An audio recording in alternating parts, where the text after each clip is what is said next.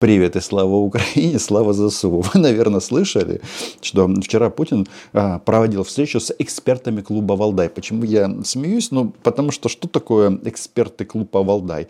Это а, люди с какими-то научными знаниями, журналисты, а, эксперты, политологи из разных стран, которые приезжают время от времени, обычно раз в год в Россию, и там они вместе вслух читают сообщения агентства ТАСС ну и РИА Новости. Нафига приезжать в Москву для этого непонятно, но в результате все встречаются с Путиным. И знаете что?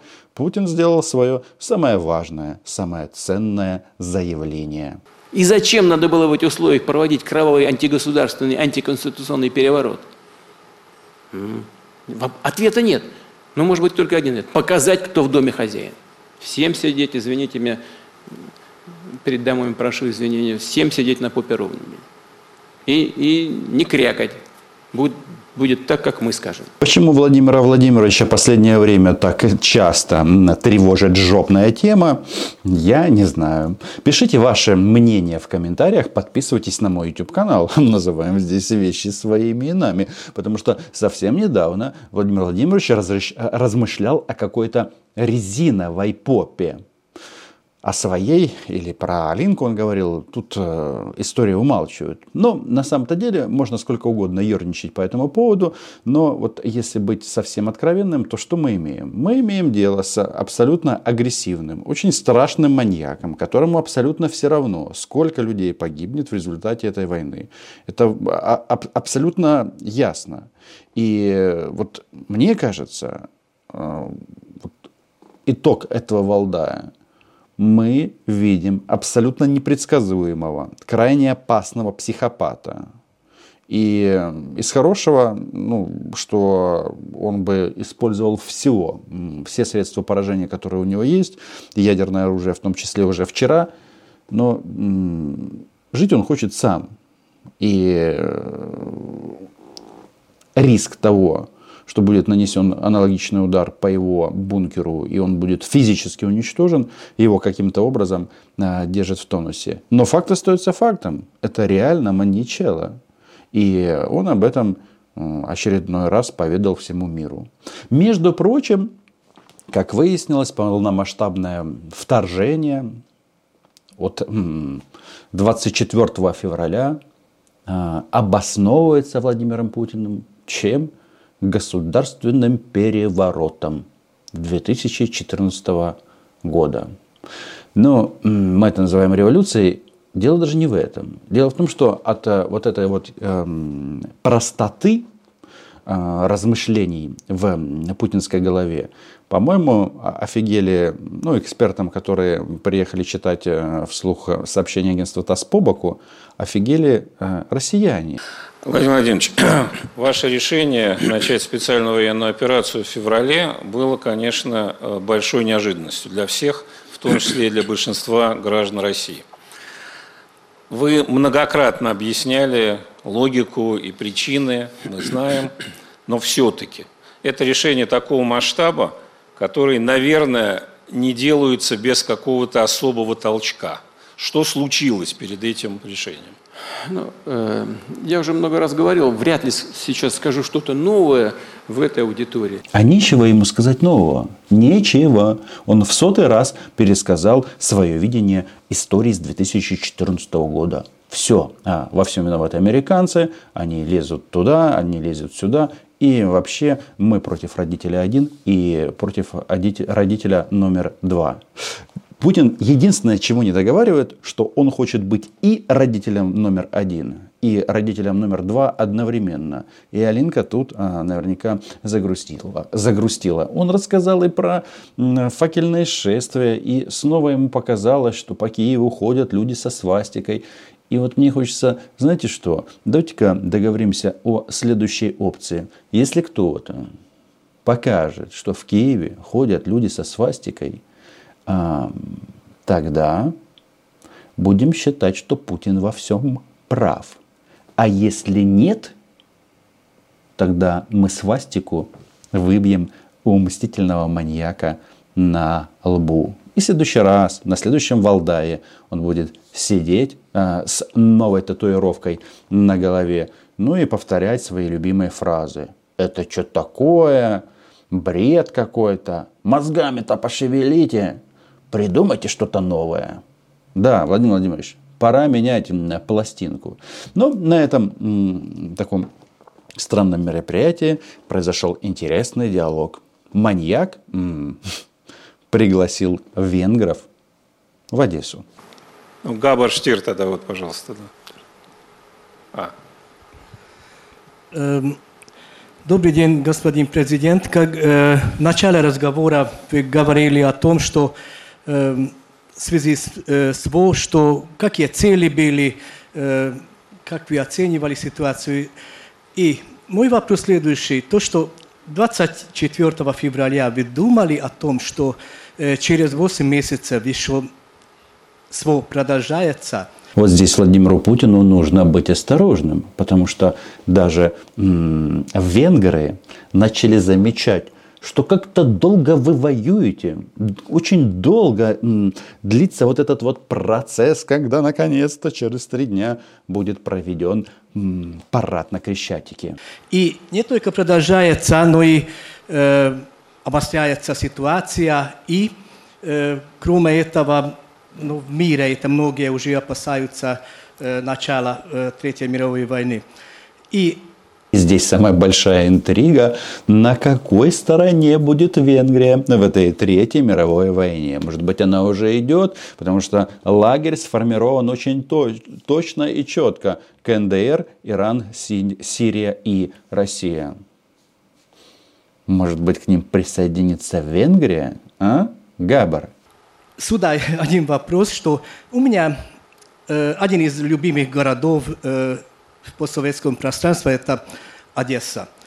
Э, как вы думаете, дайте мне совет, если я хотел бы туда поехать, э, следующим летом не, или, не, или через не, два года. Не, не тяните, поезжайте как можно быстрее. Давай, маньяк, скажи, что ты думаешь, пока я ее не разбомбил, да? Но что-то мне подсказывает, что желание у него есть. Но кто ж ему даст? Шутка. Шучу. Да. Через два года тогда, тогда я должен э, спросить, российскую или украинскую визу? Габар Штир, он из Венгрии. Он когда-то был венгерским журналистом, и мы с ним лично знакомы много лет.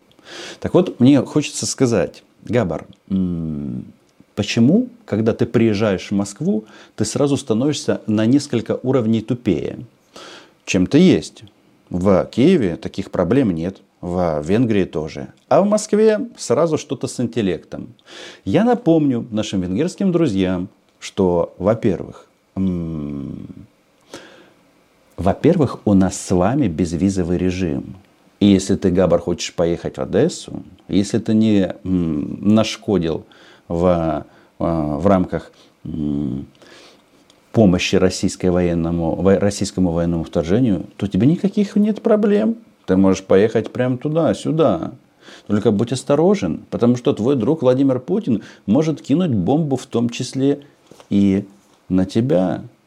Потому что если ты находишься на территории Украины, ты э, находишься в зоне поражения. Тут шахиды иранские прилетают. Ну и слышим мы с э, Венгрии вот эти вот заявления о том, что нужно только прекратить стрелять. У нас уже такое было. Закончилось это, ну, тем, чем закончилось, и продолжается прямо здесь и сейчас. Э, вы знаете, э, Одесса действительно один из красивейших городов мира. Как известно, Одесса была основана Екатериной II. Да, во время своего выступления маньяк, он же Владимир Путин, он же дед Мопед, а, повелитель иранских мопедов, нырял в историю. В части Одессы хочется сказать следующее. Во-первых, не надо делать вид, что до вот этого события, о котором говорит Путин, там ничего не было. Там столетиями жили люди. И дед, ты уже задолбался своими отрывками из истории. Потому что он же тут вообще выдал тему, что история у него теперь фиксируется на, на двух датах. Девятый век и сразу Степан Андреевич Бандера. Там много чего было между этими двумя событиями. Может быть важными, может быть не очень. И если ты, Маничело, решил поговорить о границах, то вспомни, вспомни границы Московского царства. Гляди, гляди, мы добьемся из свободного Татарстана, ну и, конечно же, Якутии, ну и Бурятии. Ну сколько можно отправлять на смерть парней оттуда? Но даже крайние национ... и даже крайние националисты, по-моему, не решаются снести памятник основательнице города. После вот этих слов вопрос о целесообразности памятника Екатерине II в Одессе должен быть снова вынесен на обсуждение. Потому что мстительный маньяк тем самым заявляет, что это мое, и я готов это бомбить. А, Одесса может быть и яблоком раздора, и, и символом э, э, разрешения э, конфликтов, и символом нахождения какого-то решения всего, что сейчас происходит. Вопрос не в нас. Мы же много раз сказали, что мы готовы к, к переговорам. А я думаю, что нужно говорить о других городах. Тула может быть э, символом раздора, а можно вести там переговоры. Можно еще в качестве э, такого базового города взять Краснодар или Санкт-Петербург. Ну, Якутск, мы уже немножко говорили об этом, это столица в будущем независимого государства, как и Татарстан, ну, соответственно, Казань. Ну а почему бы нет? Вы заметили, мстительный маньяк любит рассуждать о городах, которые ему не принадлежат, не принадлежали и не будут принадлежать. Вот и все. Э, а что касается, что касается э, вашей возможной поездки в Одессу, то... В Одессе, по большому-то счету, проблем нет. Ну, по сравнению с многими другими украинскими городами, где сейчас а, или российские оккупанты. Если без всяких шуток и шуточек, то э, я вам рекомендую это сделать. Это э, очень э, действительно хороший, красивый город с замечательными традициями, историей. И это стоит того, чтобы на него полюбоваться. Правда, в последние годы во всяком случае, тогда, когда я был в Одессе, она произвела на меня не самое лучшее впечатление, потому что явно коммунальное хозяйство было в упадке. Это было видно даже по фасадам зданий, хотя в центре вроде ничего пока еще сохранялось. Да чуть, чуть в сторону, там уже все выглядело не так презентабельно. Но, но Одесса стоит того, чтобы на нее посмотреть. Я смотрю, Владимир Владимирович давно ищет в Украине грязную бомбу. Вот в Одессе искал. Но лучше бы, конечно, он это делал в других городах. А, в российских, в том же Омске или в Санкт-Петербурге. А лучше в каких-то уездных городишках. Там везде заминировано, везде говно, нищета и пьянство.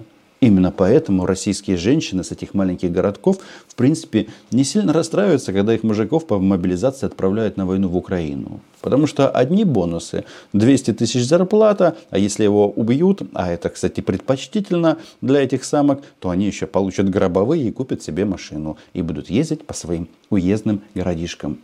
Ну вот с Одессой, смотрите, а Путин приглашает венгра в украинский город – который он еще не завоевал. Путин присоединяет к России украинские территории, которые не завоевал. Но Габару Штиру, который задавал этот вопрос, мне хочется сказать следующее. Знаете, как его а, позиционируют в российской прессе? Они называют его чехом. Ну, чехом из Чехии, не из Чечни. И тут мы просто видим этот важный момент. Человеку, который изучает Россию, а Габар думает, что он ее изучает, нужно понимать, что россиянам, в принципе, все равно в кого стрелять. Стрелять в украинцев, в чехов или венгров. Исторически так и было. 1956 год восстание в Венгрии, 1968 год восстание в Чехии. Забыли? Чехи помнят, а венгры что-то подзабыли. Вот такая вот она история. Ваши комментарии вниз – как всегда, Подписывайтесь на канал, называем вещи своими именами. Но самое главное, дед реально в измененном сознании. Он просто неадекватен. И да, он там еще говорил о том, что у нас там большие потери, а у россиян этих потерь нет. Но если это так, ты зачем мобилизацию проводишь в России? Последний раз это было во время Второй мировой войны Так, на секундочку. В общем, Украина была, є і буде. Венграм привіт.